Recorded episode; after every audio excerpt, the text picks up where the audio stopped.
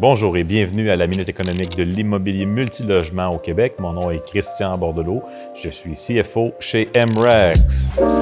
Aujourd'hui, à la Minute économique, on va parler des marges de recul démesurées et de l'impact de l'effet finalement euh, des marges de recul sur l'offre euh, de logement. Donc les marges de recul, euh, pour ceux peut-être qui sont moins familiers avec ça, c'est lorsqu'on a un terrain qui est, disons, techniquement constructible, il est possible que il ne soit pas théoriquement constructible. Donc, ce qui se produit, c'est qu'à l'intérieur d'un terrain, il y, a des, marges de recul. Donc, il y a certaines zones autour de la ligne de propriété euh, qui ne sont pas constructibles. Euh, ça va vraiment varier. Euh, je donne un exemple. Moi, dans ma localité, les marges de recul sont de 4,5 mètres par rapport à la ligne. Donc, tout dépendant finalement des municipalités, ça va changer. Euh, pourquoi c'est important? Donc, lorsqu'on fait du, euh, logement euh, locatif, on, vient finalement créer de la densification urbaine. Donc, à l'instant où on passe de propriétés qui sont unifamiliales, single family detached, et qu'on commence à monter des structures, on vient densifier finalement par acre ou bien par pied carré, peu importe comment on veut le calculer, on vient densifier la quantité de gens qui peuvent habiter à l'intérieur d'une zone donnée. Et l'ironie est intéressante parce qu'on parle de densification ad nauseam dans les médias. Euh, nos politiciens parlent de densification, tout le monde parle de densification comme si c'était du très bon pain chaud.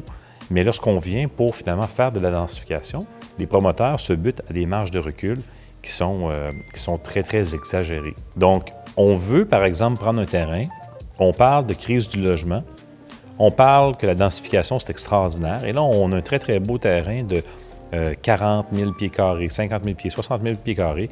On veut construire. Et là, on fait face à différentes exigences de nombre de logements minimum avec évidemment des marges de recul. Il y a des dizaines de milliers de projets actuellement au Québec qui pourraient voir le jour et qui pourraient résorber de façon significative la présente crise du logement et qui, en raison de marges de recul qui littéralement sont préhistoriques dans certains contextes, euh, ces immeubles-là ne peuvent pas voir le jour. Les marges de recul, euh, dans plusieurs, plusieurs situations, euh, c'est quelque chose qui date d'un type d'urbanisme des années 50, 60, 70, où on voulait construire un, bloc appartement et avoir une zone verte tout autour avec une espèce de, plantation d'arbres, etc. Dans, plusieurs contextes de densification de nos jours, c'est tout simplement pas possible. Je veux dire, on peut se déplacer à Montréal, regardez, il y a des rues entières d'immeubles euh, les immeubles sont collés les uns sur les autres, euh, séparés uniquement euh, par le mur anti-feu. Parfois, il n'y a même pas de mur anti-feu tellement c'est vieux. je ne dirais pas personne qui a de marge de recul dans ce contexte-là. Mais dans d'autres municipalités, la marge de recul est encore extrêmement importante et on empêche finalement cette densification-là. D'un point de vue esthétique, hein, esthétique, on a ça. ceci étant dit, est-ce que ce critère-là d'un esthétisme qui, finalement provient de temps immémoriaux, de temps passé. Est-ce que ce critère-là est capable finalement de venir euh, euh, contrecarrer un besoin criant qui se trouve à être finalement la création de nouveaux logements pour répondre à la crise du logement? Donc finalement, le point étant, Faites très attention aux marges de recul lorsque vous voulez euh, euh, regarder des projets.